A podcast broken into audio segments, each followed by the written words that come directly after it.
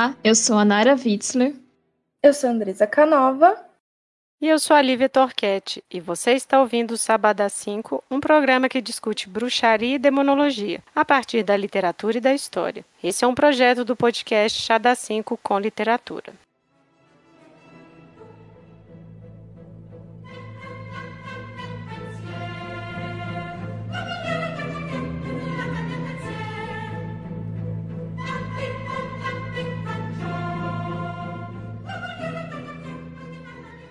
Hoje nós vamos falar do livro As Bruxas de Eastwick, que foi escrito pelo John Updike, que é um, é, foi um autor estadunidense, né, porque ele faleceu em 2009.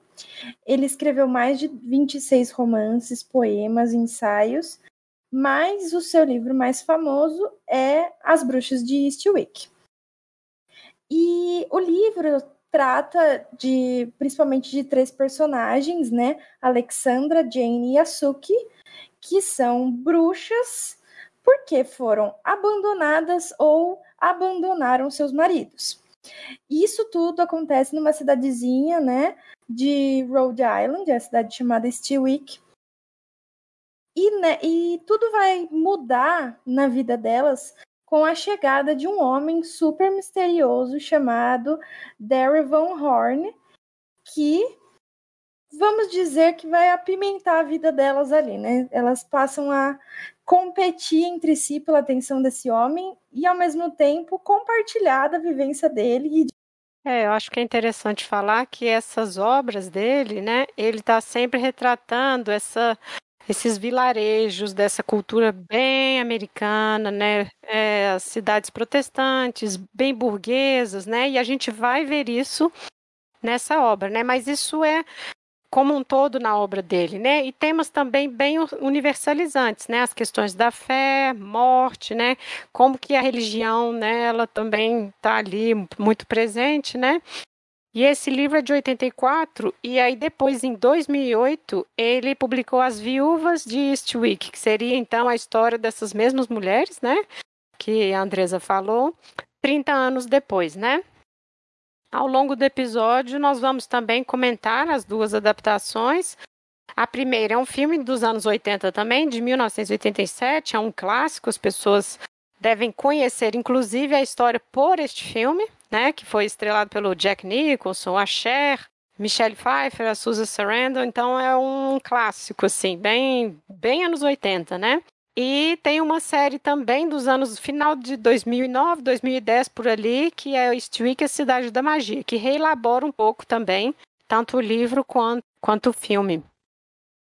Bom, e a gente pensou em discutir alguns dos grandes temas abordados pelo tanto pelo livro quanto pelo filme, né? Mas vamos começar pelo livro.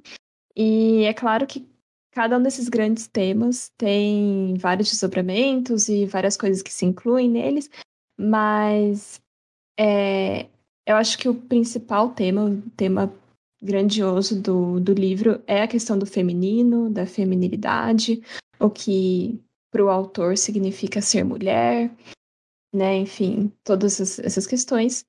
É... O sabá, que também é o... a grande questão do, do livro. E aí, dentro do sabá, é... os feitiços que, que elas e outros personagens acabam fazendo ao longo do, da história. Então, esses acho que seriam os três principais grandes temas, assim, da, da obra. É, e acho que como a gente situou, né, e a obra ela situa ali é, essa história se passando assim bem em cidadezinhas minúsculas, né, eu acho que a gente pode voltar nesse passado da Nova Inglaterra, né, para falar um pouco ali, porque na verdade a história ela se passa no contexto de Guerra do Vietnã, ali meio anos 60 ali, mas acho que é interessante a gente fazer esse retorno para para esse passado, né, de, de de perseguição às bruxas nos Estados Unidos? Bom, como a, Lívia falou, que o autor retrata nessas né, cidades protestantes é, pequenas do, dos Estados Unidos, a gente não pode falar do livro sem antes lembrar do episódio de Salem, né, que é o episódio mais famoso de perseguição à bruxaria dos Estados Unidos. Ele aconteceu em 1694. Foram mais de 200 acusados e 16 executados, sendo 14 mulheres e dois homens. O que aconteceu em Salem é bastante complexo, tem muitas teorias, né? Mas principalmente a, a mais importante é de um viés político, de tensão política na cidade, né? É, a região do, do Massachusetts tinha perdido a carta foral desde 1680. E sem a carta foral, a região perdia, né? Salem, inclusive, perdia privilégios e estaria mais sujeita ao controle do rei. Isso, sem essa carta foral, né, o, a cidade se via muito indefesa, né, do, é, perante a coroa, principalmente por conta de perseguições religiosas, né, é, as pessoas que migravam para os Estados Unidos nessa época é, normalmente tinham questões, é, iam por conta de questões religiosas, por conta de perseguições, né, e sem, além dessa questão da carta foral, o contexto colonial já traz inúmeras tensões que são peculiares desse desse contexto, né? A relação com os nativos, né? A, as inseguranças e tudo mais, né? O, o que aconteceu mais ou menos em Salem é que as filhas do a filha e a sobrinha do Samuel Paris, que era o reverendo do, de Salem, começaram a relatar problemas, que elas estavam sendo perseguidas em sonhos, sendo beliscadas, é, e o Paris lê isso como ataques diabólicos e começa a investigar a questão. Elas começam denunciando três mulheres, entre elas a Tituba, que era uma escrava, é a escrava do Samuel Paris. E, e, a, e ela, assim, não se sabe exatamente a origem dela, se é, é se ela é afrodescendente ou se ela é nativa americana. E a Tituba é uma que chega até a confessar que ela realmente é, atentou contra as meninas, assim, né? E é uma das, das acusadas que, que sobrevive à, à perseguição. Mas o interessante é que essas meninas não são as únicas a relatarem esses, essas ameaças diabólicas nela, né? Começam várias, é, várias jovens falarem que estão sonhando, que estão tendo convulsões e, e etc, assim, né? E começa uma cadeia de acusação gigantesca que vai para além de Salem também, começam a acusar pessoas de outras cidades.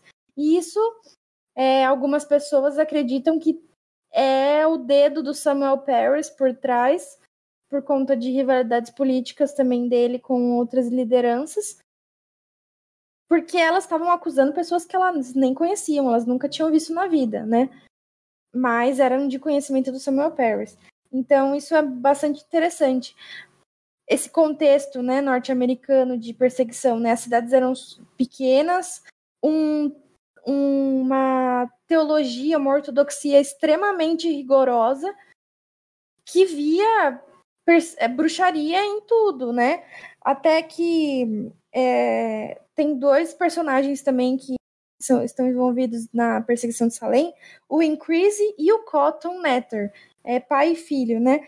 Ambos publicavam já livros sobre bruxaria. Então a cidade já estava em contato com esses discursos também, né?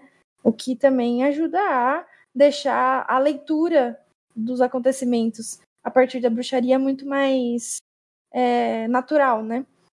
Então é bem interessante esse contexto puritano dos Estados Unidos dessa época.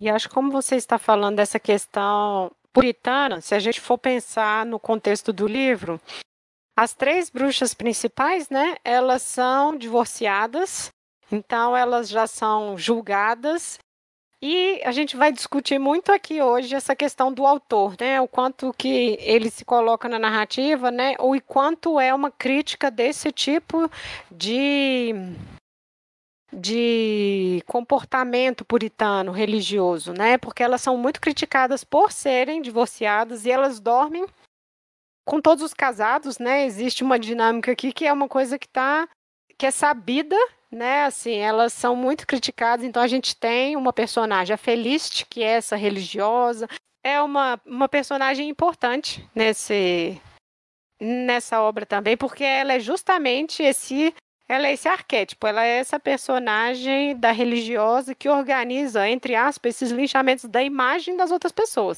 Né? Ela que é bem puritana, ela que decide o que é o certo e o errado. Ela faz até uns apontamentos muito interessantes de crítica a guerra dos, do, do Vietnã, né? Assim, é interessante. Nós estamos aqui conversando de frivolidades da cidade, enquanto o mundo está lá, né? Assim, está acontecendo essa guerra horrível do outro lado do mundo, enfim. Mas ela é esse, esse contraponto a essas três divorciadas, né? Isso é um peso muito grande ali para nessa comunidade, né? No início, bem no início do livro, né, a gente tem duas epígrafes de que citam é, a confissão da Agnes Sampson e da Isabel Gold. As duas são bruxas escocesas, né? Elas foram acusadas e executadas na Escócia. A Agnes, antes, ela é, né, predecessora da, da Isabel, ela foi acusada de participar do atentado ao rei ocorrido em North Berwick, uma região da Escócia, ao rei James VI da Escócia, né? Ela, é, ela e um grupo de pessoas, um grupo grande também, foram acusadas de tentar matar o rei, até mesmo fazendo um boneco de cera dele, coisa que a gente vai ver no livro e no filme. Mas é, ela era é uma personagem bastante curiosa, né? Ela era curandeira e parteira. E o rei participou do interrogatório dela. Ele, ele foi um rei bastante ativo na. Por um período de tempo, ele foi bastante ativo na perseguição à bruxaria, até que ele escreveu um tratado demonológico, né, o Demonology, em 1597. E na perseguição, né, na, no interrogatório dela, ela acabou sendo torturada. E o panfleto News from Scotland, que é um, um documento histórico também que narra esses acontecimentos e a investigação do caso, fala da tortura que ela sofreu. Até um, um, um dos exemplos de tortura é que amarrava uma corda na cabeça dela. E o autor fala que isso é foi horrível, assim, né? E por conta da, né, obviamente por conta da tortura, ela poderia ter deixado de confessar todos os crimes. E ela fala que, na verdade, ela, ela diz que vai confessar só quando encontrarem a marca do diabo nela. Então, assim, raspam o cabelo dela, de, é, provavelmente despiram ela, né? E aí, de fato, encontram essa, essa marca. E daí ela começa a, a confessar os crimes. Ela fala que ela causou uma tempestade para afundar o navio que o rei e a rainha estavam através de um feitiço usando um gato morto afogado.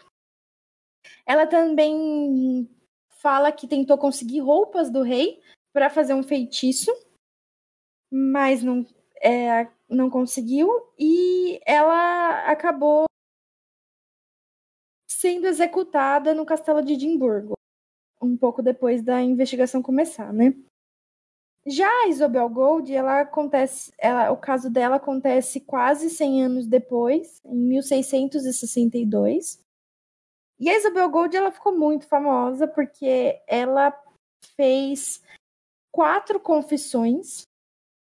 As confissões dela são tão detalhadas e tão ricas que a arqueóloga Margaret Murray, do início do século XX, viu nas confissões uma prova de que existiria um culto antiquíssimo feminino que ainda é, seria pré-cristão, mas que ainda perduraria por até muitos séculos depois, né?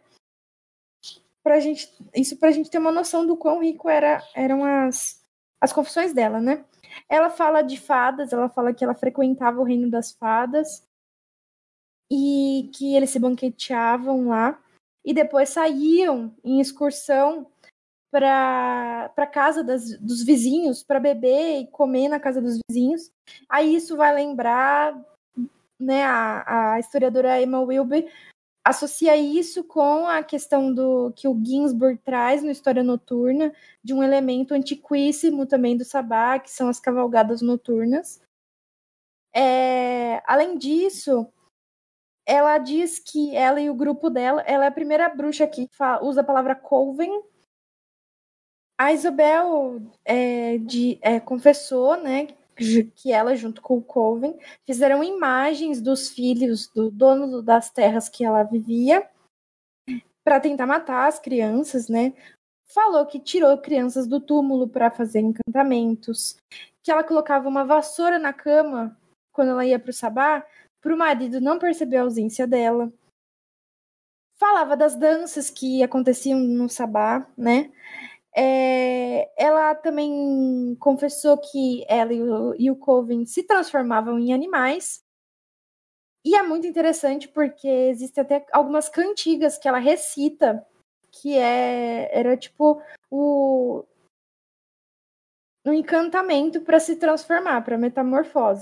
Ela cita 27 cantigas, tanto benéficas quanto maléficas, durante o, o, as confissões, e é muito engraçado que em várias delas ela cita, o, cita Deus, assim, o que é curioso, né, porque ela estaria fazendo um malefício.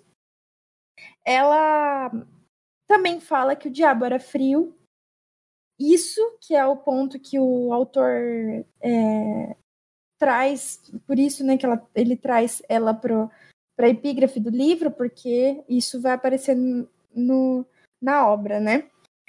Também falava que o diabo tinha pés bifurcados. E falava do, da produção de elf shots, que os elfos fariam é, pontas de flechas para atirar na vizinhança. E quem fosse atingido por essas pontas de flecha não tinha chance de sobreviver. E ela também é executada por conta de tudo isso, né? Só que a sua história ficou extremamente famosa, virou filme, virou musical e livros, né? Então é bem interessante, é um personagem muito, muito interessante também. Bom, e aí já no começo do livro, é, o autor nos mostra um dos principais pontos da, da história, que é toda essa questão do feminino e da força e da potência feminina, né? E aí eu acho que fica muito claro duas referências é, grandes do autor, é, pelo menos para mim. Nesse sentido, que é a Murray, que a Andresa já falou, e o Jules Michelet, que tem um livro que chama Feiticeira, que também é, ficou muito famoso, e até hoje é, é muito famoso, que é essa ideia da, da bruxa que, assim, resumindo muito, é uma mulher que a, a, as bruxas, né, são mulheres que são nascidas da revolta, vamos dizer assim, né? Então, é, o livro já começa com Alexandra indo para uma praia para passear com o cachorro, e só que tem muita gente na praia, e ela se sente desconfortável, e aí ela invoca uma tempestade é, para espantar as pessoas da praia, para o cachorro dela poder correr livremente sozinho, sem, sem ninguém importunar os dois, né? Então já tem esse primeiro elemento da bruxa que invoca tempestades, a bruxa ela altera o clima, e a Alexandra, principalmente, não tanto a Suki e a Jane, mas eu acho que a Alexandra ela é muito descrita como uma força da natureza. Ela, o humor dela está sempre relacionado com a estação do ano. Então, quando chega o inverno, ela fica mais triste. Quando chega a primavera, ela fica mais alegre. Ela fala que sente a fertilidade dela é, aflorando. É, e e o autor sempre deixa isso muito claro que isso, tudo isso acontece depois que ela se torna uma bruxa. Então também tem essa questão muito forte de que é, elas se tornam bruxas quando elas né, se tornam divorciadas. E aí tem esse rompimento com as algemas do patriarcado. Porque antes elas eram mulheres né, assim, treinadas e criadas para serem esposas e mães, e agora elas se veem não mais como esposas, então agora elas podem viver como mulheres e se conectar como mulheres e, e a mulher como uma conexão com a natureza, então tem muito isso não só no começo, mas acho que o começo ele já mostra tudo isso, mas ao longo do livro inteiro tem todas essas, essas anedotas, essas metáforas que relacionam é, o sagrado feminino, a relação do sagrado feminino com a natureza, e tudo isso principalmente na, na Alexandra. A Alexandra ela é jardineira, apesar do, de ter algumas partes que ela fala que o quintal dela não está muito bem cuidado, mas ela tem toda essa ligação com os tomates, que os tomates dela são muito bonitos, as abobrinhas, elas têm...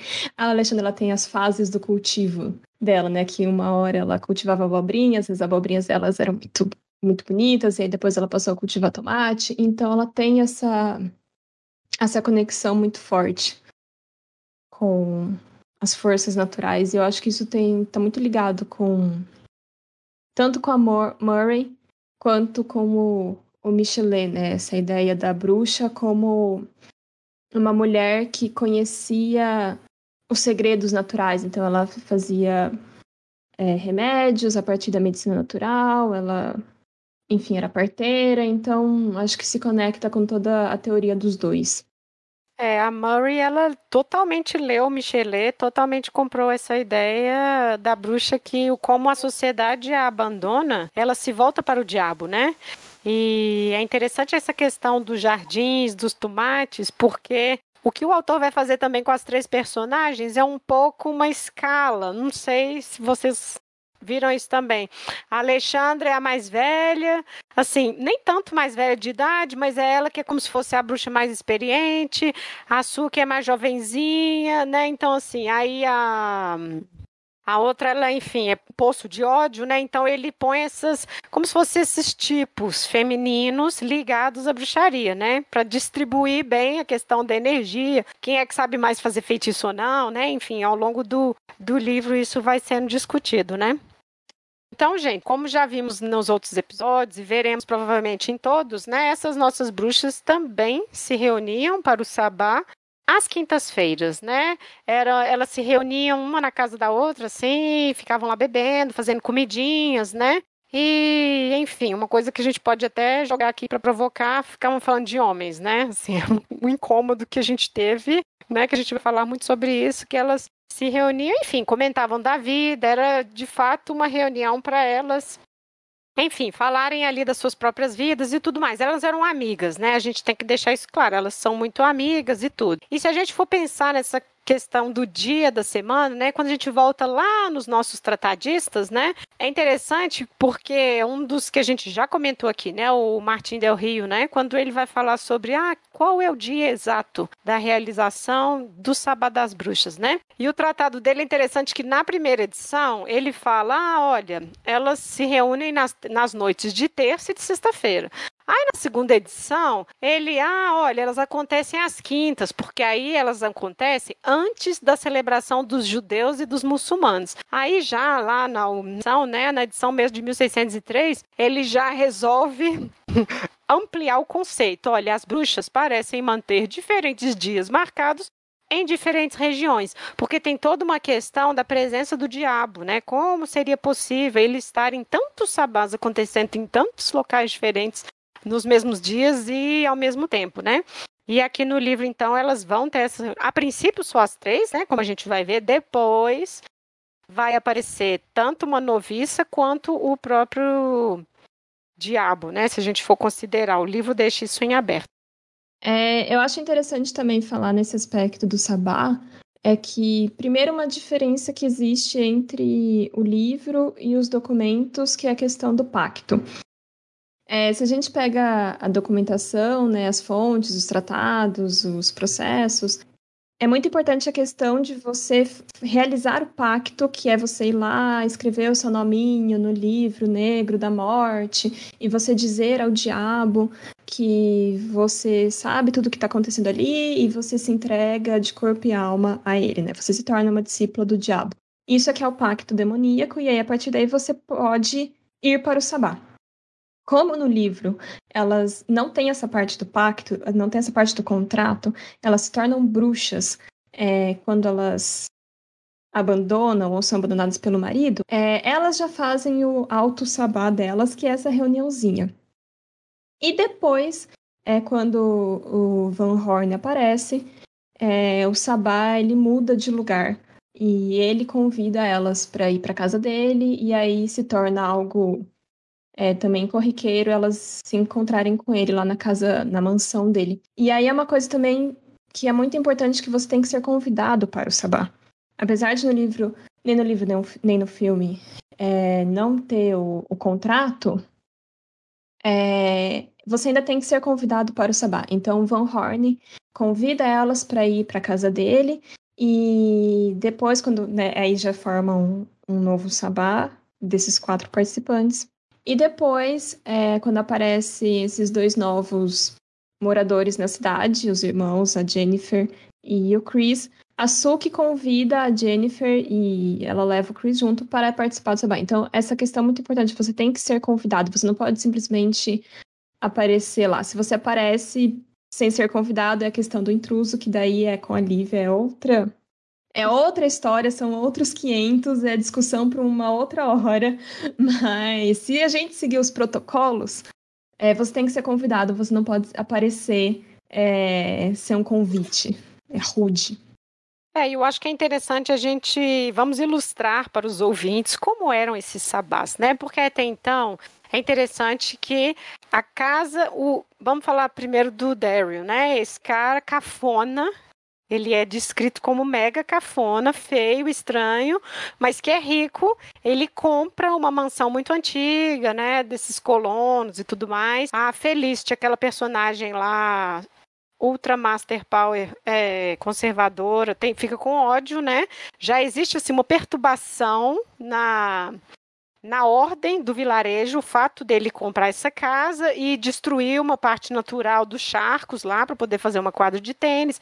Então os convites dele são isso, vamos jogar tênis, vamos tomar um chá, vamos almoçar, né? E aí pronto, temos as três juntas, até que de fato começa acontecer mesmo sabá, que são eles três lá nadando, sensualizando na piscina, comendo, bebendo.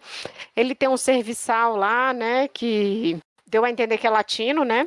Que é o, ainda chama Fidel ainda, né? Nossa, bem, bem óbvio, né? É, então a coisa da sexualidade ela é muito forte no livro e ela começa a ficar bem forte nesse nesses eventos que eles começam a participar todas as quintas. Eles começam a, a se reunir todas as quintas e isso passa a ser assunto de fofoca no vilarejo. E é isso, né? Elas transam com eles, elas transam entre elas, né? Que é bem essa ideia das orgias que a gente tem lá dos tratados e dos processos, né? Essa é uma coisa que fica é, bem forte. Eu acho que aqui também é o, é o, momento que a gente pode falar a questão do sêmen frio, né? Que é uma discussão que existia na ortodoxia sobre, a gente falou no episódio anterior sobre a questão do sêmen do diabo ser frio. A gente falou das súcubas e dos íncubos já, né? Que é quando os demônios assumiam a forma feminina ou masculina. E no caso de se pensar numa procriação, né? A gente vai voltar nesse tema depois também do diabo, né, o sêmen dele era freio, justamente já um pouco indicando essa não é vida, né? Não é produção de vida ali, né? E eu acho que ele até termina essa primeira parte do livro com isso. Ah, e elas comentaram, perceberam mesmo que o sêmen era frio, ponto. Porque é isso, o autor ele não disse se ele é o diabo não. Você se tem um conhecimento prévio, né, dessa dessas questões aí, até mesmo do, da cultura popular mesmo. Você já vai pensar, ah, esse cara é o diabo, né? Mas eu acho importante a gente pensar nessa descrição dele. Ele é repulsivo, ele não é charmoso, ele não é atraente, ele consegue convidá-las e elas estão interessadas porque tira elas da mesmice do vilarejozinho lá. Né? Então entra um pouco na questão da sedução do diabo, que na documentação ele promete coisas, né? A vida camponesa, muito pobre, né? Enfim, as pessoas passando fome e tudo. Ele promete fundos imundos, né? E aqui a gente vê um pouco isso, ele tirando elas da mesmice, tentando mostrar enfim, tipo, o Alexandre era uma artista, né? Não, mas está fazendo essas esculturas tão pequenas, tem que fazer coisas maiores. Então ele vai um pouco incitando elas, né, a coisas maiores, né? E não só o sêmen era frio, mas elas falam que o sexo com ele era doloroso, que doía. Exato. E aí tem é... isso que é muito peculiar também. É doloroso, o sêmen é frio, é... ele é repulsivo, mas elas voltam. Né? Por algum motivo elas vão lá e voltam. Porque se a gente pensar racionalmente, não tem por que elas voltarem para lá, mas elas voltam, que é isso, né? Já tá o, a manipulação do diabo acontecendo ali. E eu acho também que tem uma coisa interessante, assim, em termos de narrativa, eu diria que essa questão de ser sexo doloroso é uma questão de estratégia do de quem está escrevendo, não esse autor. Se a gente for pensar nas nossas fontes, né? Porque você não pode dizer para o fiel que sexo com o demônio é legal, né? Que você vai gozar, que é muito incrível, oito horas de diversão, né? Assim, você não pode fazer essa propaganda e ainda dizer não façam, né? Então você tem que convencer do contrário. E elas, e elas dizem, né? Assim, as acusadas vão dizer, né? Vamos pegar lá na na documentação mesmo dos processos, né? Dolorido, o membro, ele é dolorido, é frio, né? E aí fica essa dúvida, né? Então, por que elas voltam, né? Então a gente centra nessa ideia dessa, desse poder de sedução e tudo mais. Mas uma outra ideia que é resgatada para o Daryl, que eu acho que é interessante, é do diabo como mago natural. E eu acho que depois a Andresa pode até falar de magia nesse sentido, porque ele é um cara com muito dinheiro e que ali na década de, de 60, né? A gente já falou do contexto do, da guerra do Vietnã.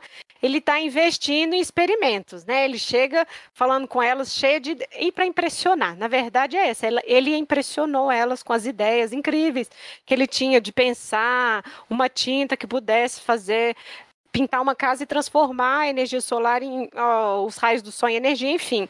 Tipo, coisas que seriam, entre aspas, além do tempo, que ele está pensando ali trabalhar com polímeros, enfim, né? Então ele tem esse lado de inventor que eu acho que é um pouco para retomar essa noção de que os eruditos tinham, de que o diabo é alguém que sabia lidar com a natureza, ele conhecia, enfim, os mecanismos naturais ali da magia natural em tudo. Então eu acho que esse, o livro retoma essa ideia, né?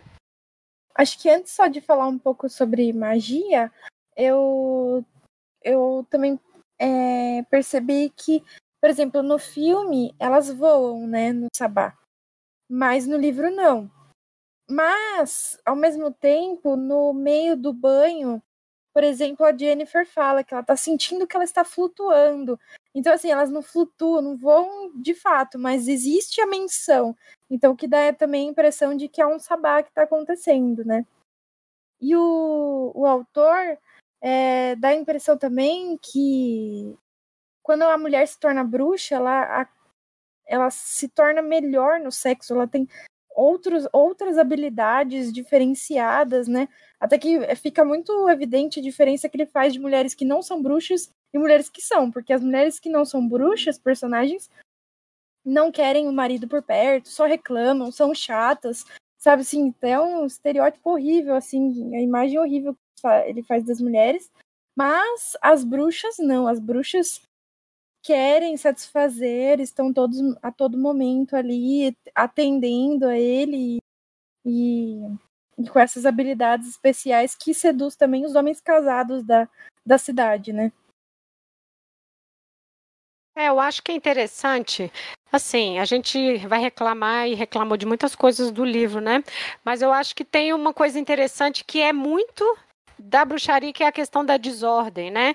Porque você, mesmo na desordem, existe ordem. Então, o sabá como sendo esse inverso da ordem, né? A ordem política, ordem social. Qual que é o problema, né, desses eruditos? É porque existe uma ameaça ali de um grupo que se reúne para subverter aquela ordem. E aí ela é como se esse sabá tirasse elas dessa vidinha medíocre delas. Né? Então, acho que assim, o sexo é ruim, mas elas estão sempre voltando. Elas transam entre elas, e é incrível, aparentemente, pela descrição do autor lá, né? A gente pode problematizar um pouco o autor tendo escrevendo esse livro cheio de fetiches dele também. Mas me parece isso, assim, que se a gente pensa naqueles vilarejos, existe uma ordem, né? As pessoas, cada um cumprindo assim a sua função, entre aspas ali, aquela sua função social, e chega este ser que coloca tudo, enfim, pernas para o ar. Por exemplo, elas têm filhos, né? E eu acho que é os da Suki, que eles estão cansados de comer pasta de amendoim e sanduíche, né? Assim, uma coisa assim, ah, a gente quer comer comida normal, né? Então, assim, é como se elas estivessem meio abandonando os filhos, porque agora elas têm uma vida social legal com ele e tudo mais. Então, existem os aspectos que vão sendo apontados como que ele vai criando essa desordem. Dentro do sabá, passa a ter harmonia, os três e ela. Mesmo que tenha um ciúme entre uma e outra, ah, ele gosta mais de mim, ah, não, ele foi feito para mim, ah, não, ele combina com você. A desordem se instala mesmo quando aparece a Jennifer, né? Quando a Suki mesmo leva, porque aí ela vai ser a rainha do sabá. Ela é mais jovem e ela é caladinha, mas ela é a que está percebendo o tempo todo, né? Então, assim, tem ali um pouco a coisa da bruxa mais velha levando a bruxa mais nova. E quando ela se torna a rainha do sabá, porque ela se torna, ela casa com o Daryl, né? Ela acho que tinha feito curso técnico de química, né? Então ela começa a ajudar ele, trabalhar no laboratório com ele, se aproxima muito dele. Um dia as três chegam para o sabá, ela tá lá toda né, senhora da mansão, né? E aí que elas ficam sabendo do casamento, né? Então, eu acho que essa ideia da desordem, ela é importante. Ali começou é o início do fim, né? A gente pode dizer esse momento de prazeres, tudo que eles tinham, a amizade, as orgias e tudo. O momento do casamento é o que determinou esse fim, né? Dessa ordem que tinha se instalado dentro da desordem. Eu acho que um elemento da desordem também é o fato da Jennifer falar que nunca nenhum homem quis ela, né? Mas o Derek quis. Então, tipo, ela é o oposto do que os homens normais, vamos dizer, estariam procurando enquanto o diabo curtiu ela. É, e esse momento do casamento é interessante, porque existe uma pesquisa nesse livro, né? Apesar de a gente ter achado umas coisas muito sexistas, nojentas, existe uma pesquisa que o autor, ele, na hora, nesse momento, elas acham ruim, né? Elas ficam se sentem traídas, né, com o casamento do Derry e da Jennifer, mas aí depois elas aceitam, tem um bolo, vai ter a festa, aí é tipo um sabá mesmo que acontece, né? E aí eles cantam uma fórmula mágica que está lá no Tratado do Bodin. A Margaret Murray vai retomar, o 19 todo vai retomar essa música, né? que é o ar, ar, diablo, diablo, salta aqui, salta lá, joga aqui, joga lá. E é tão engraçado que isso, na verdade, é folclore.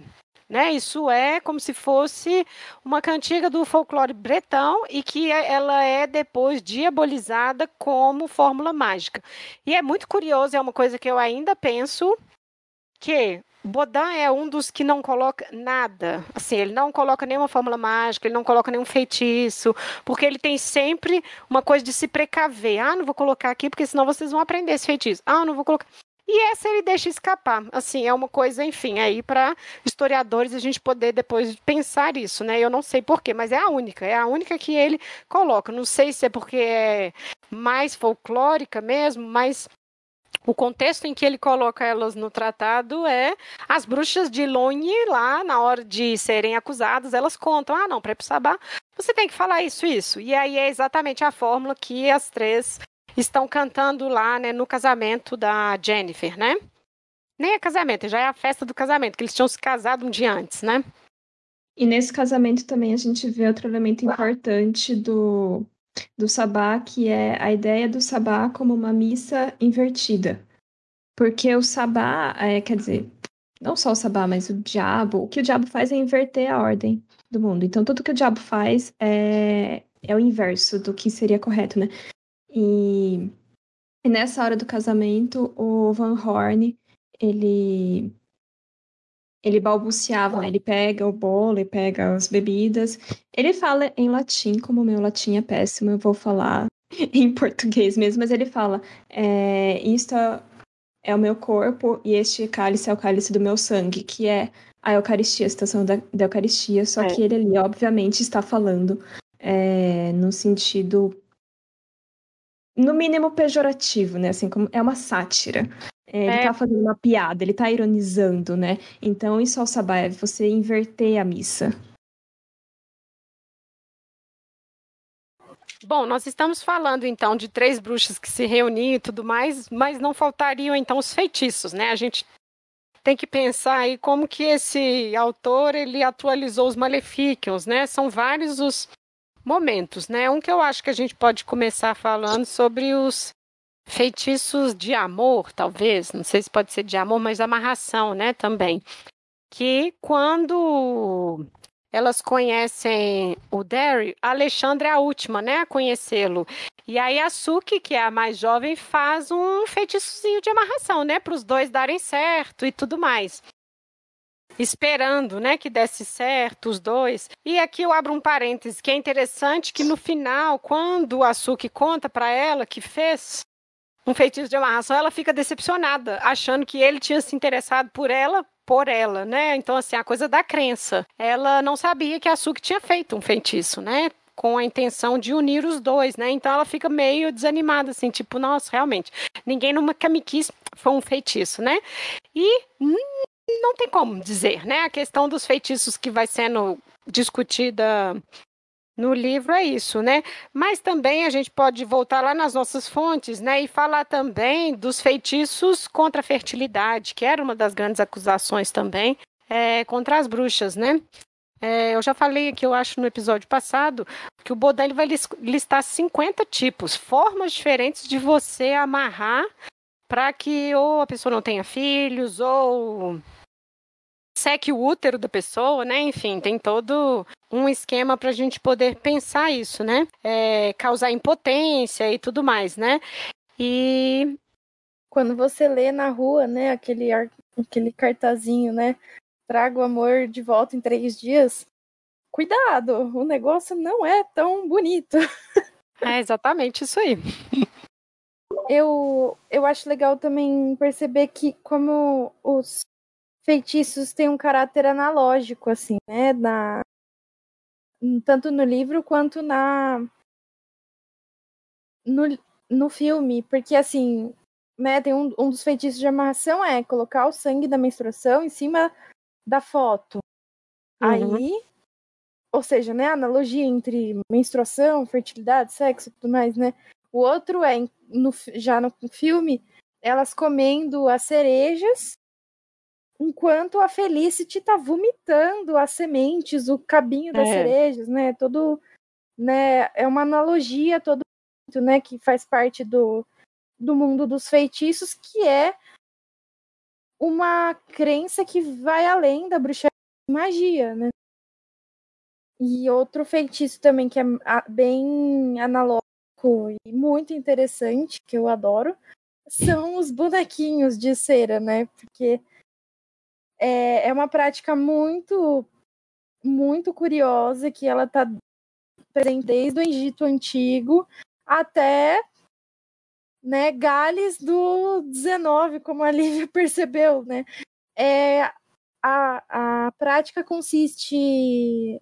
A antropologia deu o nome de é, lei da similaridade, né? Você faz um boneco e acredita que aquele boneco é a pessoa que você quer atingir. E no livro fica bem claro isso. Ela fala assim: você tem que acreditar que é, a, que é a Jennifer, você tem que acreditar que é ela, porque senão não vai funcionar. Nem sempre, né, nos processos isso fica claro, esse desejo de essa essa afirmação de que o boneco é de fato a pessoa, mas existem outras outras provas que levam a gente a acreditar nisso.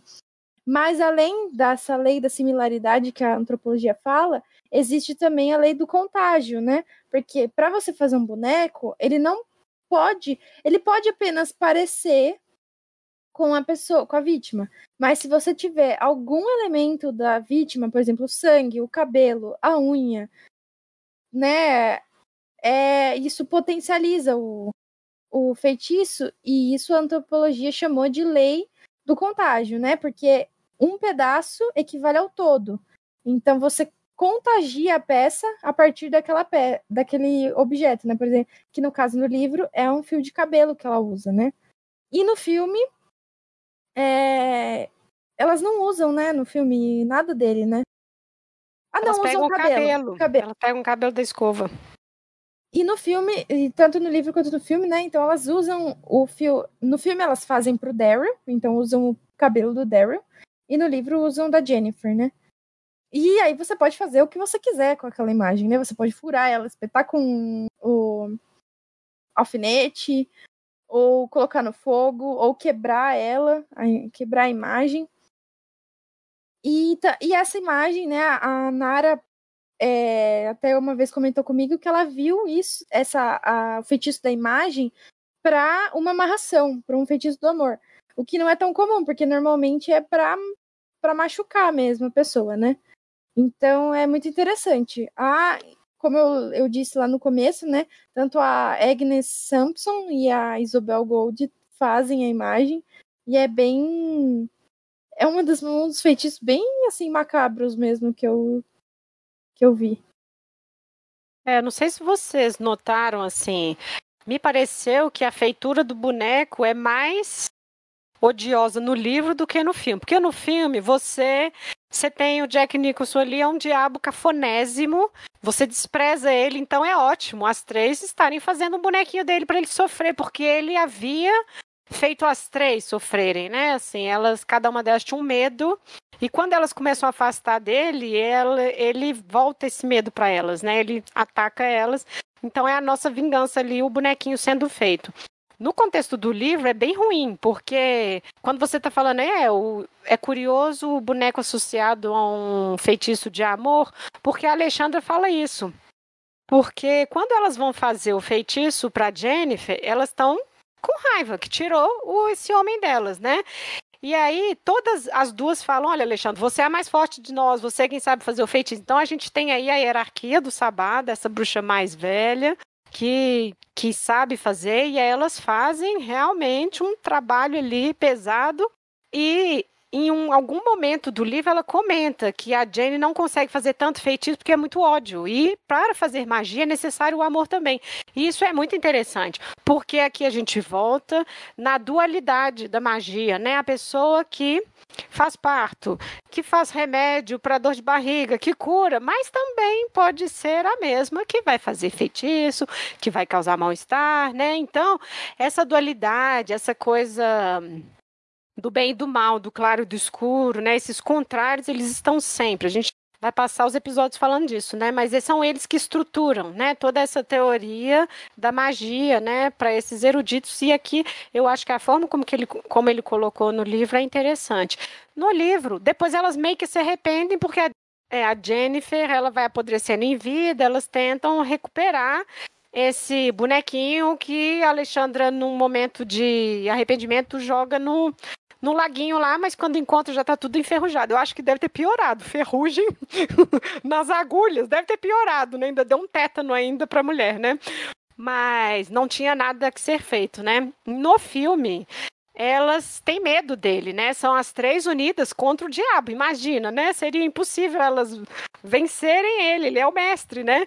Então é, um, é uma coisa meio mais divertida, assim, né? Nesse sentido. Eu achei que o livro traz isso de uma forma um pouco mais pesada, né? E tem outros é, feitiços que elas vão fazendo para outras pessoas na cidade. A Felicity também, né? A gente vê no filme essa parte das cerejas que é bem horrenda, o marido não aguenta, né? Inclusive esse, a gente pode comentar também esse casal, né? Porque no filme é bem mais pesado também do que é, colocado é, no filme, né?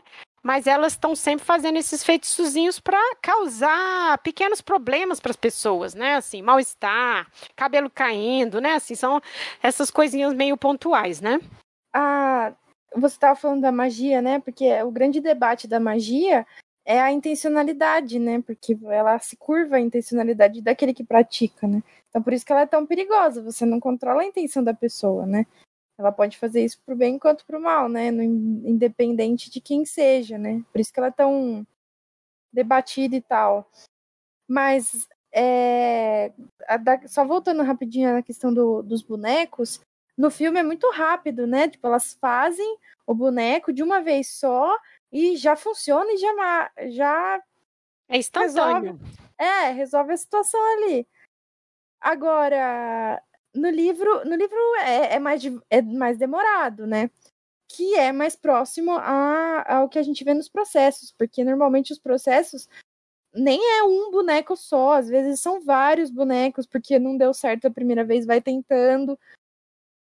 É, então, assim, e é, muito, e é muito curioso, porque é uma coisa que me faz pensar, né? Porque se a pessoa vai lá, faz, não deu certo, e faz de novo, não é necessariamente porque não deu certo, é porque faz parte várias vezes, né? Uma coisa lenta, né? E, e é bem interessante. A, a, o feitiço que eles jogam na Felicity sobre que ela, no livro elas colocam, elas falam que elas vão colocando pena, é, as coisas dentro de um pote. Para mim, é muito parecido com o feitiço da, da imagem, né? O pote é a Felicity, né? Então ela vai cuspindo aquilo lá. Para mim é muito. É, é, similar também, né? Como se fosse ela. É bem interessante essas questões do feiti da, do, os feitiços que aparecem no, tanto no livro quanto no filme são muito interessantes mesmo. E eu acho que é legal isso que você está falando, que ela que é gradativo, né? Ela começa a cuspir coisas assim, né? Do nada, né? Até o momento que o marido constata, né? O que, que é isso que está escondendo na sua mão aí? Ah, não, tem uns dias, né? Que de vez em quando eu cuspo e tudo. Então a gente também não tem como não lembrar dos sintomas de possessão, né? Que esses eruditos da primeira modernidade também estão lá tentando entender, né? Eles estão né? Será que o diabo faz uma ilusão que me faz achar que eu estou cuspindo alguma coisa? São essas mulheres que estão colocando objetos nos orifícios, estão cuspindo? Será que ela colocou um prego na boca sem eu ter visto, né? Tem toda uma teorização se é ilusão ou não, né? Esses sintomas de de possessão que aqui estão atrelados a esse tipo de de feitiço. Uma coisa que eu fiquei pensando também, que a Nara no início falou a questão do pacto, né? Que não, ele não é tão abertamente feito no, no né? talvez nem no livro, no filme. Mas tem um pequeno detalhe que a gente não pode deixar de passar, que é no dia, o primeiro dia que elas levam a Jennifer para jogar tênis, a Suki volta para jogar sozinha uma partida com ele. E aí, do nada, ele vira, ah, você podia dar um beijo aqui na minha bunda.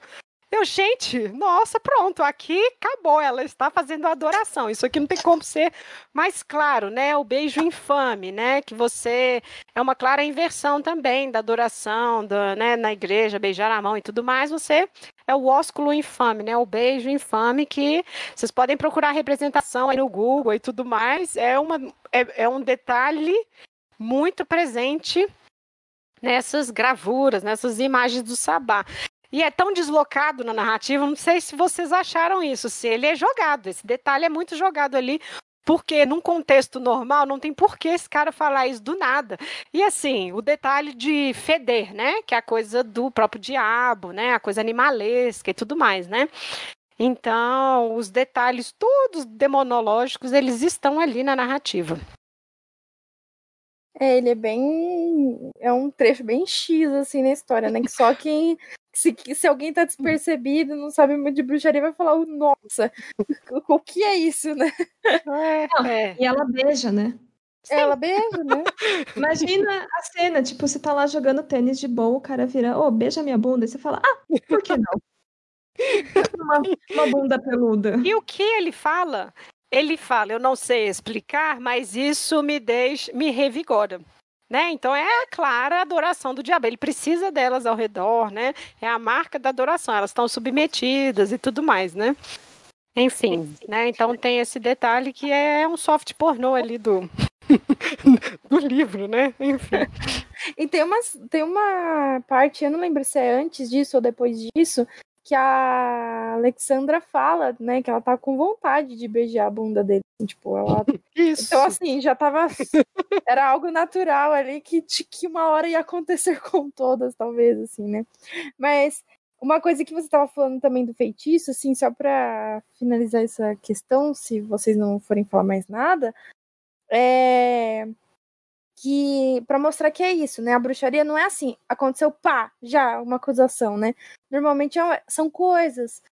Você vai somando situações que daí você lê, você fala, hum, não, deve ser bruxaria, porque não tá se resolvendo.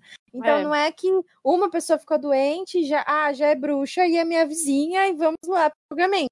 Não, né? São, são coisas, até por isso que talvez as, as acusações às vezes vêm depois de, tipo, 30 anos que a pessoa tá suspeitando, talvez, né? Porque você vai somando as coisas e vai falando, não, deve ser bruxaria mesmo, né?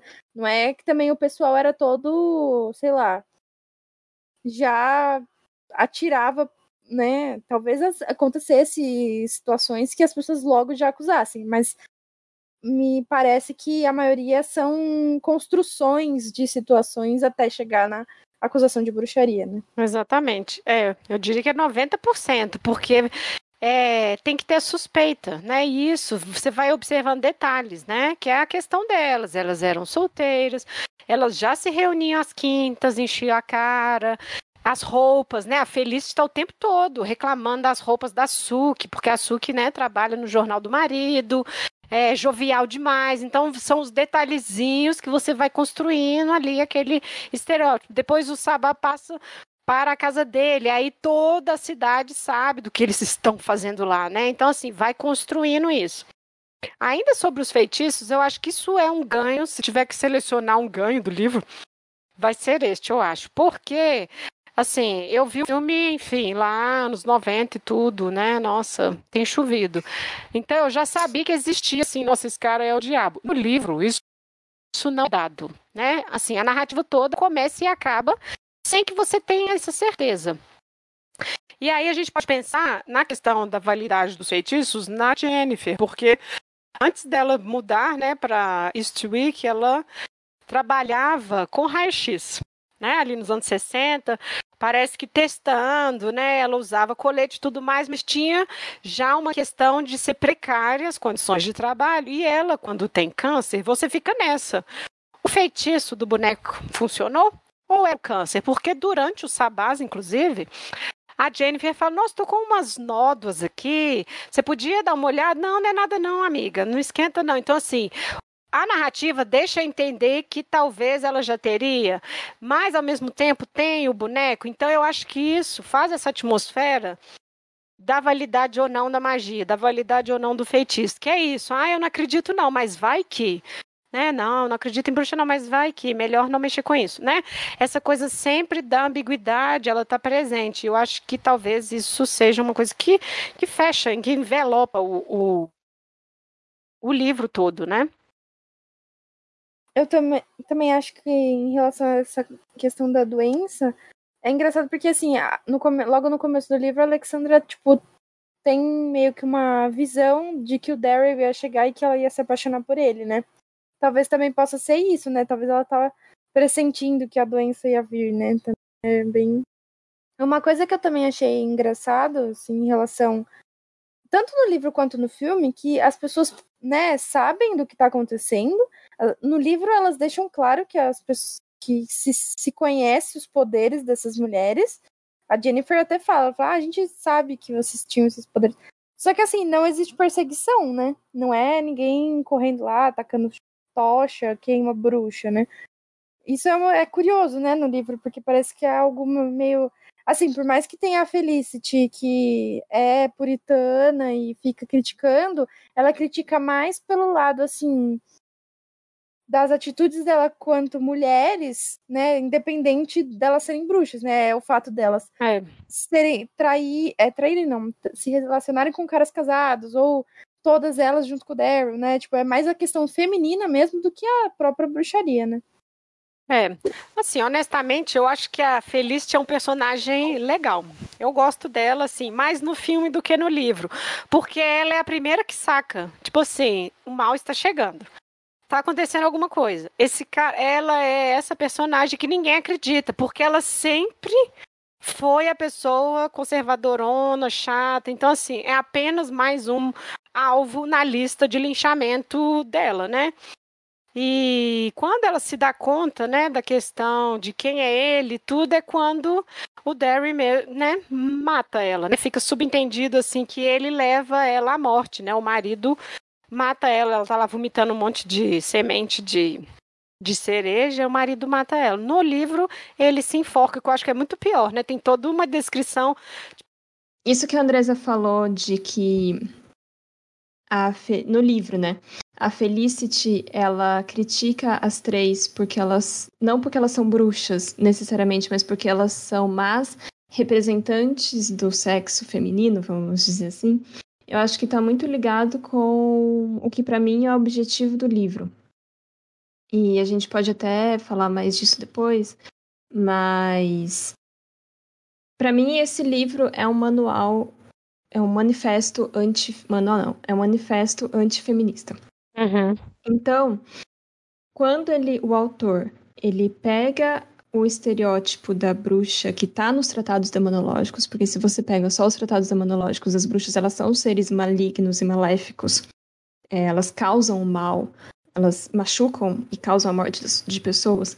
Quando você pega essa bruxa e aí você, porque para mim o que o autor fez foi, ele leu tratados demonológicos, aí ele leu a Murray, que a Murray fala que na verdade as bruxas elas eram mulheres que faziam é, remédios naturais, enfim. E aí você pega o contexto que o autor está escrevendo, que é ali anos 80, que é o auge do que a gente chama de segunda onda feminista, ali anos 70 e 80. O que, que foi essa segunda onda feminista? É, é o momento que as mulheres elas estavam se afastando mais do que era dito como feminino, e elas estavam se aproximando mais do que era considerado pela sociedade como masculino, assim, em linhas muito gerais, simplificando muito. Então, por exemplo, é, se você pega a moda, é, se nos anos 50 e 60 tinha aqueles vestidos de preguinha, saias de preguinha, nos anos 70 e 80 é, a moda é calça, é, camisa social, cabelo curto, né, nas mulheres. A mulher ela começa a ocupar esses espaços que são ditos masculinos, então ela entra com força, com força nela, se impõe com mais força no mercado de trabalho começa a reivindicar esses direitos, ela começa a falar: não, é, nosso papel social não é ser esposa e mãe, a gente está aqui para trabalhar, a gente está aqui para ganhar nosso dinheiro ser independente. E aí, eu, na minha cabeça, o que o autor fez foi pegar essa bruxa demonológica e, no contexto da onda feminista, e dizer: ah, então a bruxa ela é uma feminista. Ser feminista é ser bruxa, mas não a bruxa da Murray ou do Michelet. Uhum. É a bruxa dos demonólogos. Então a feminista, ela é má, cruel, ela odeia os homens, porque na verdade, quando você no livro, no filme não, no filme não é tanto, não, não tem esse caráter, mas no livro elas são descritas como péssimas mães. A Alexandra até se sente um pouco mal de ser uma mãe ruim, mas a Jane e a Suki, assim, elas não estão nem aí para os filhos delas. Elas desejam, a Jane principalmente, ela deseja a morte dos homens. Elas, esse, essa questão delas causarem o, uma desordem social não é, para mim, não é apresentado como é uma crítica social. Parece que o autor realmente mostra que elas realmente estão perturbando a ordem da cidade, sabe? Então, para mim, o que o autor faz é isso. É, e aí, a Felicity é, Talvez seja por isso que ela não critica as três por serem bruxas. A crítica não é essa em si. A crítica é que elas não se comportam como mulheres deveriam se comportar. Tanto que logo em seguida é o, o marido dela, né, o Chris, mata ela de uma maneira brutal e depois ele se forca. É, e a Jane, é, a reação da Jane é falar assim: bom, quem mandou ela não é, romper com o patriarcado. Ela teve o que ela mereceu. Né, assim, então, é, a reação dela é essa: se ela não se libertou do patriarcado e se ela não se juntou a nós, a morte dela foi merecida, sabe? Então, é. Muito mecânico, né? É. é essa, na verdade, essa é a moral do, do, do livro. E. Bom, não sei se pode falar o final, porque o final do livro é, é o é o ápice de tudo isso. Sei lá, se alguém Sim. não quiser ver o final do, do, do, do livro, pula uns segundinhos aí. Mas ela, no final elas se casam. E as três elas começam a brigar entre si por causa do Daryl, por ciúme, por intriga feminina. E no fim elas acabam rompendo a amizade. E cada uma delas encontra um novo marido. E aí elas voltam a ser felizes, porque na verdade todas elas eram tristes, depressivas e rancorosas, porque elas eram divorciadas. E aí elas eram feministas, mas na verdade elas pregavam empoderamento, mas era tudo uma fachada, porque elas eram não tinha um homem dentro da casa, e quando elas voltam a ter um homem dentro da casa, elas voltam a ser felizes. Então, enfim. Esse é, é o rolê. É bem, é bem o estereótipo é, e é datado, né? A gente é, situar nos anos 80, né? Este homem escrevendo isso aí. No, quando eu comecei a ler o livro, eu falei, nossa, isso aqui tá parecendo um fetiche do autor. Fui lendo, fui lendo. Né? Porque, assim, me pareceu assim. É umas sexualizações estranhas que ele estava escrevendo ali e tal. E aí, mas eu acho que o que mais me incomodou e eu entendo, é um estereótipo que às vezes perdura até hoje mesmo, que é da competição, assim, esse ciúme que elas tinham de ser a preferida dele e tudo mais, sabe? Assim, isso pesou demais. E não convence esse papel da Jane, sabe? Assim, não esse ódio todo, e como eu, quando você estava falando aí, muito mecânico, sabe? Não convence, é muito se tá tão evidente, é porque não tá dentro do personagem. Se tem que ser dito tão de forma clara, é porque o personagem mesmo não deu conta de construir aquilo, sabe? Que é essa coisa, ah, não quebrou, não rompeu com o patriarcado, teve que mereceu, assim. Isso tem que ser dito, é porque de fato então não ficou claro, sabe? Não não está na narrativa esse elemento, né? Então esse é um, um problema. E a questão de, de tudo girar em torno dos homens, né? Quando a gente falou, elas se reúnem para falar de homens. Ah, elas estão sempre ou com o um amante ou falando do amante, sabe? Isso sim é muito narrativa masculina literária, sabe? Então assim, isso é muito datado. Por isso que quando a gente decidiu por esse livro, né, a gente estava com ódio lendo e eu tinha uma memória de um filme, que é outra coisa, né? Assim, na verdade, ele já é ridicularizado o tempo todo, né? Ele é um diabo ridicularizado, né? E olha que o filme é o quê? 87? São três anos depois do livro, né? Então, assim, a adaptação fez uma outra escolha, que é isso, é um cara cafonésimo, né? Quando o Alexandre conhece ele, ele tá mal vestido, nojento, assim, deitado, tentando sensualizar, e ela olhando assim, incrédula. Tipo, nossa, é isso que você, sabe? Eu não sei o que você tá tentando fazer, isso é me seduzir. Enfim, ele acaba seduzindo ela com palavras e tudo mais, bem esquerdomacho, né? Então, assim, já tem ali em 87 esse homem que se utiliza do discurso feminista para dormir com mulheres, para transar com mulheres, né? Então, assim, a escolha do filme já é outra diante dessa perspectiva do autor, né? Que nos foi muito problemático. Se a gente tiver que indicar o livro, a gente já decidiu que não indicará, né? É uma, uma outra é, comparação que eu fiz entre o livro e o filme é que é muito engraçado que no livro elas são muito liberais, né? Elas falam de sexo, parece que mulher só pensa nisso a todo momento, todo instante da, da vida dela. Uhum. E. E elas são liberais, mas ao mesmo tempo elas competem tanto entre si também que a gente fica assim, você, assim, uma mulher lendo fala, meu Deus, isso não existe. Assim, é. Né? é claramente um homem escrevendo.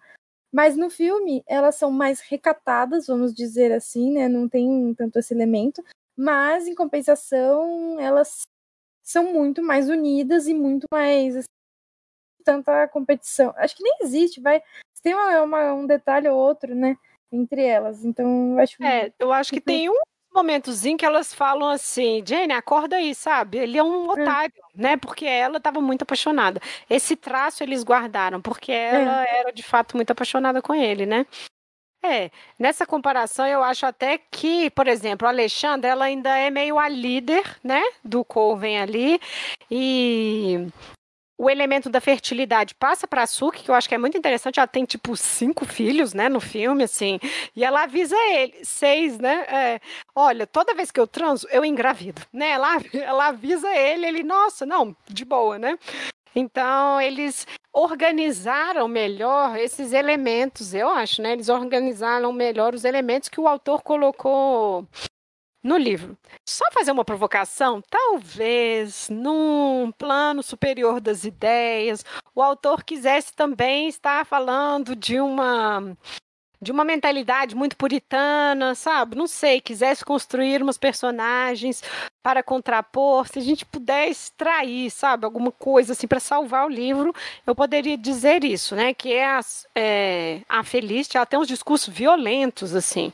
Tem hora que ela fala umas coisas pesadíssimas, assim, eu falei, nossa, que exagero.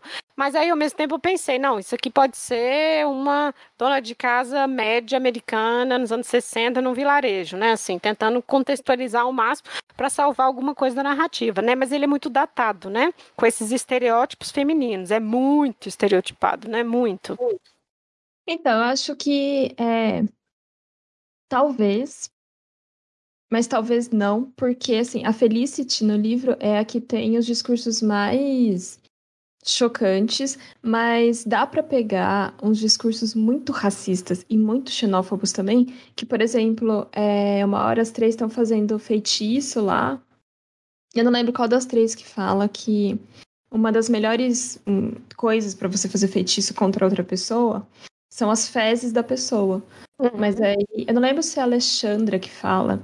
Ah, mas a não ser que você esteja na África ou na China, encontrar fezes de alguém é muito difícil. Tipo.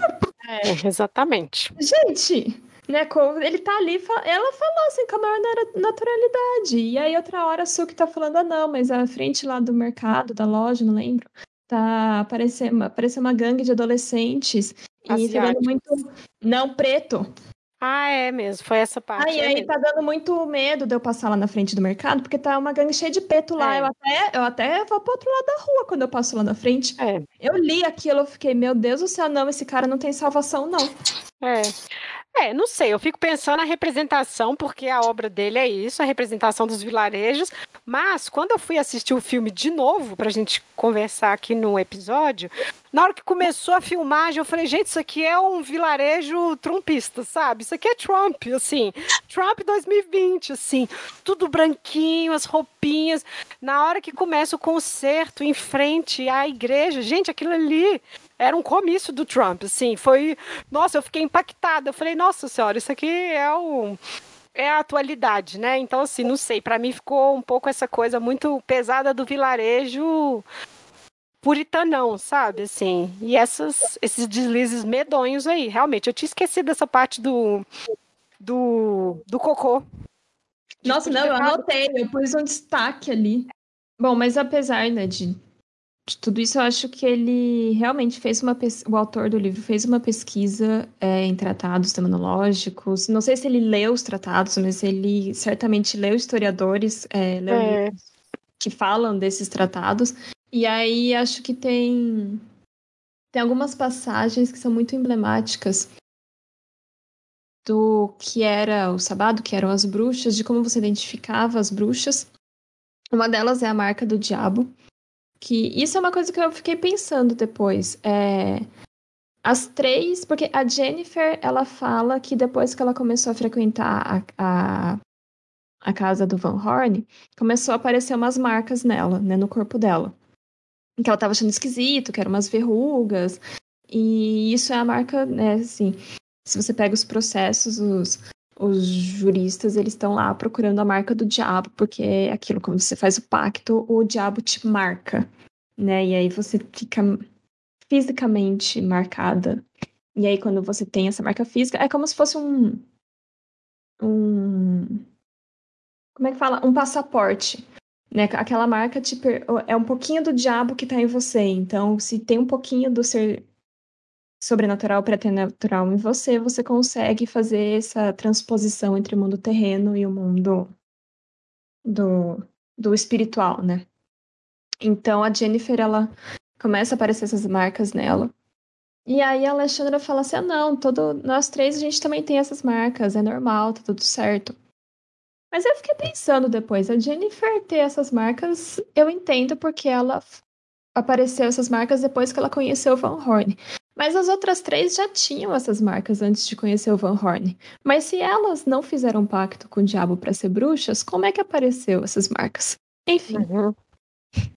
Mas elas têm, todas elas têm essas verruguinhas é. aí, que é a marca da, da bruxa, né? No corpo delas.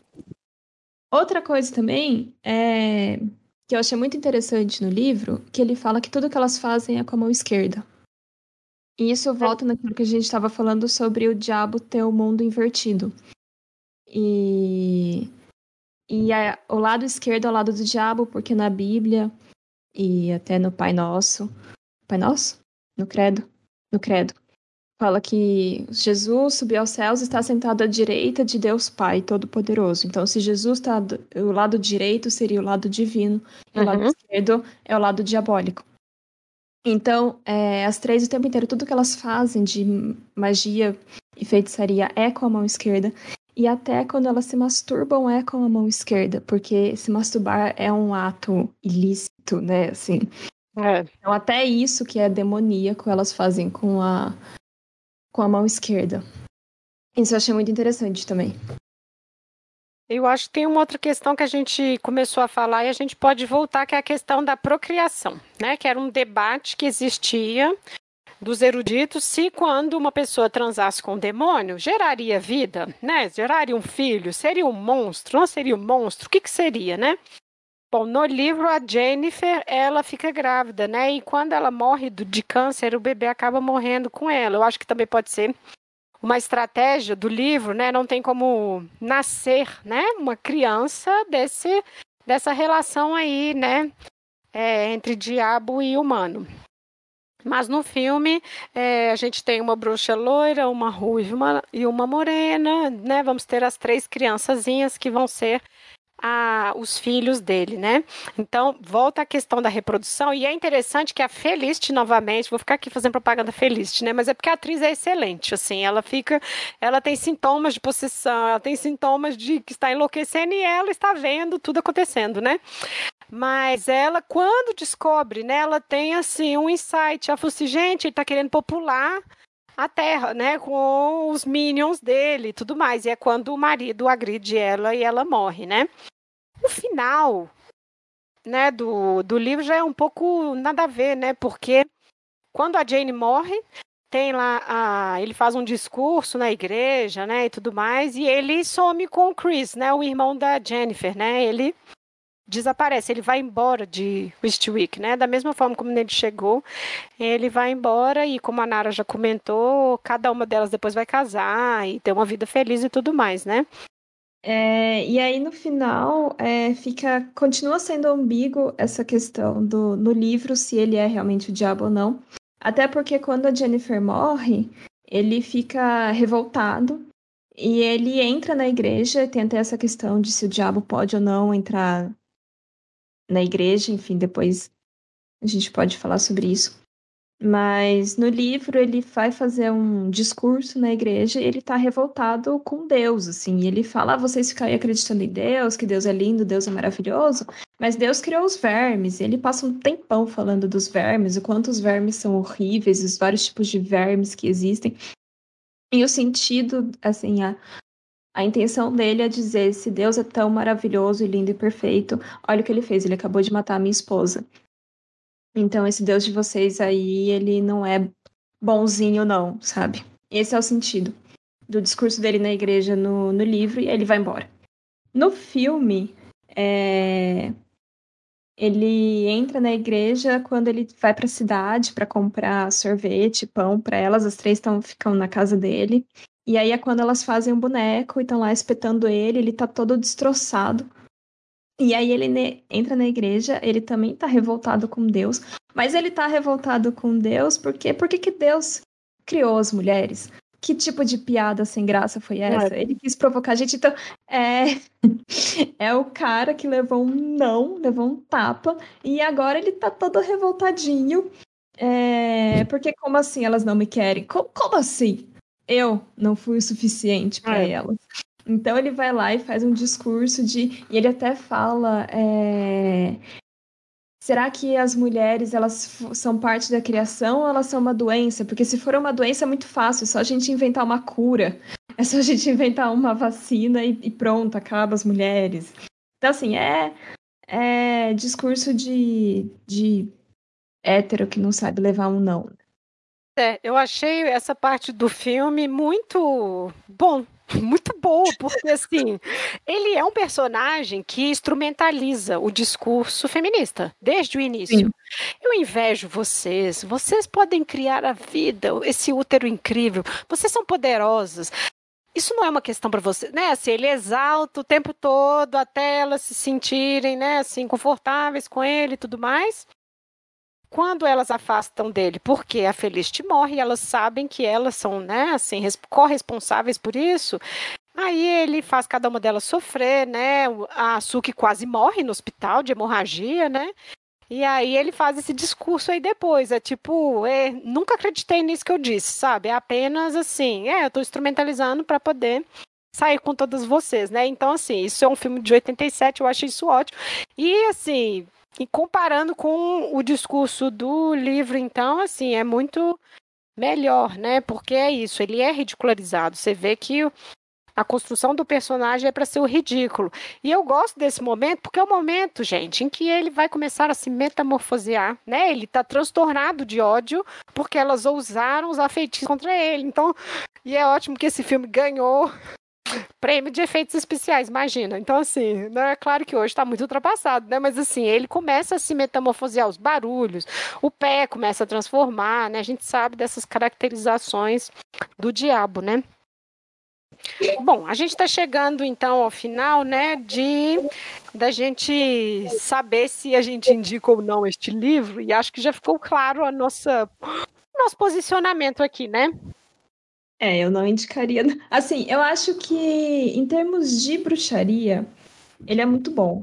Então, assim, a gente percebe que o autor, dando esse pequeno crédito para o autor, é, ele teve uma pesquisa historiográfica de pegar é, e entender o que, que os tratadistas demonológicos estavam falando do que era e o que não era bruxaria.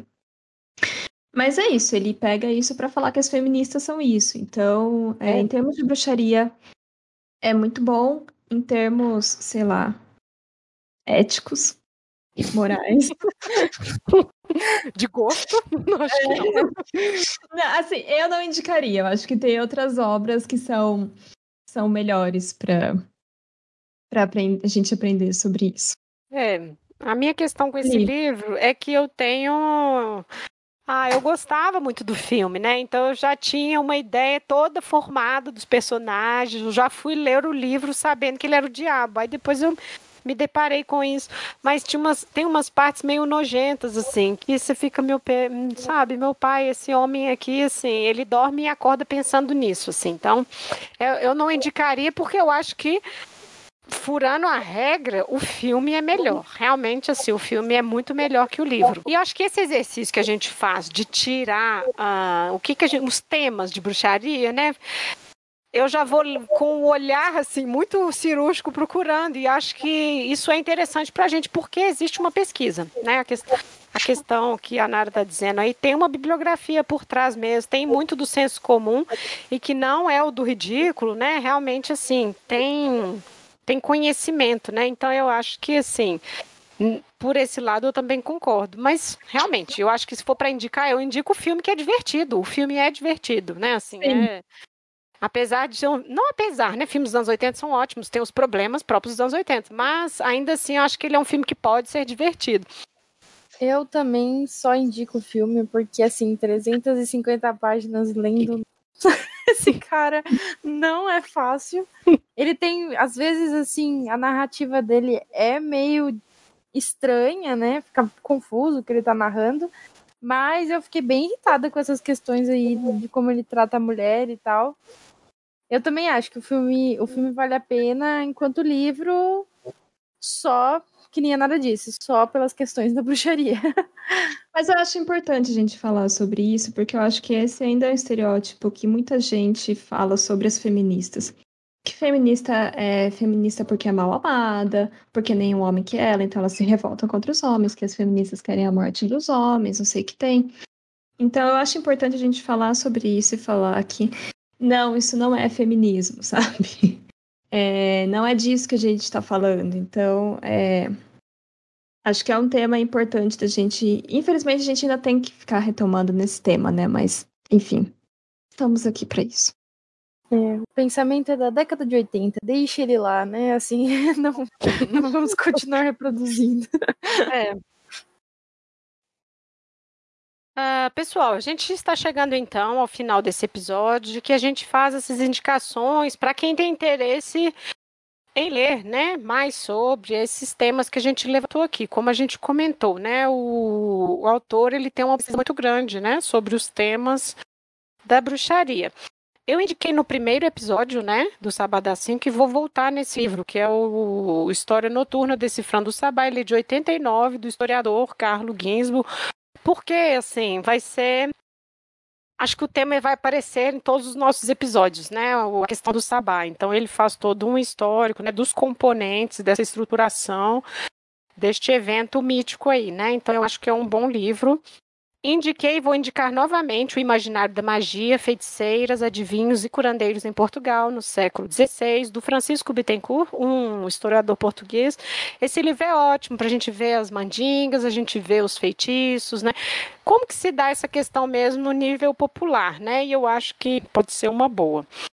Se alguém, depois ainda das nossas críticas aqui, se interessar pelo pelo livro né, do Updike, tem a continuação, que são as viúvas de Westwick, que vai contar a vida delas 30 anos depois, né? Parece que elas se reencontram e tudo mais. Eu vou indicar o livro do, do historiador Keith Thomas, que é o Religião e o Declínio da Magia. É um livro um pouco é, criticado, mas assim, consta inúmeros exemplos de feitiços, e então ele é bem interessante e dois é, livros de ficção que tratam desse ambiente protestante, também falam de, né, abordam essa questão, essa relação entre bruxaria e empoderamento feminino, mas que são muito legais. É, que é o Livro Secreto das Bruxas de Salem, da Catherine Howe. Ela é uma historiadora também, então o livro também possui uma pesquisa bem bacana.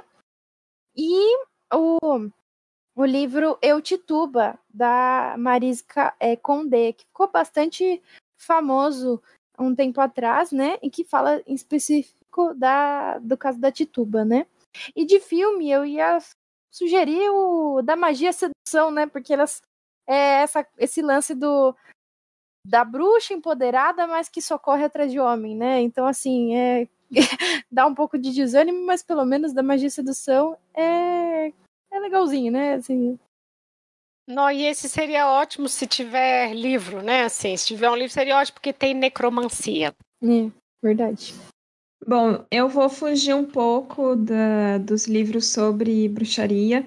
E já que esse, esse livro, As Bruxas de Schwick, causou tanta, tanto incômodo na gente, né? Por, principalmente, sei lá, por sermos mulheres, eu vou indicar três obras que são clássicos da teoria feminista.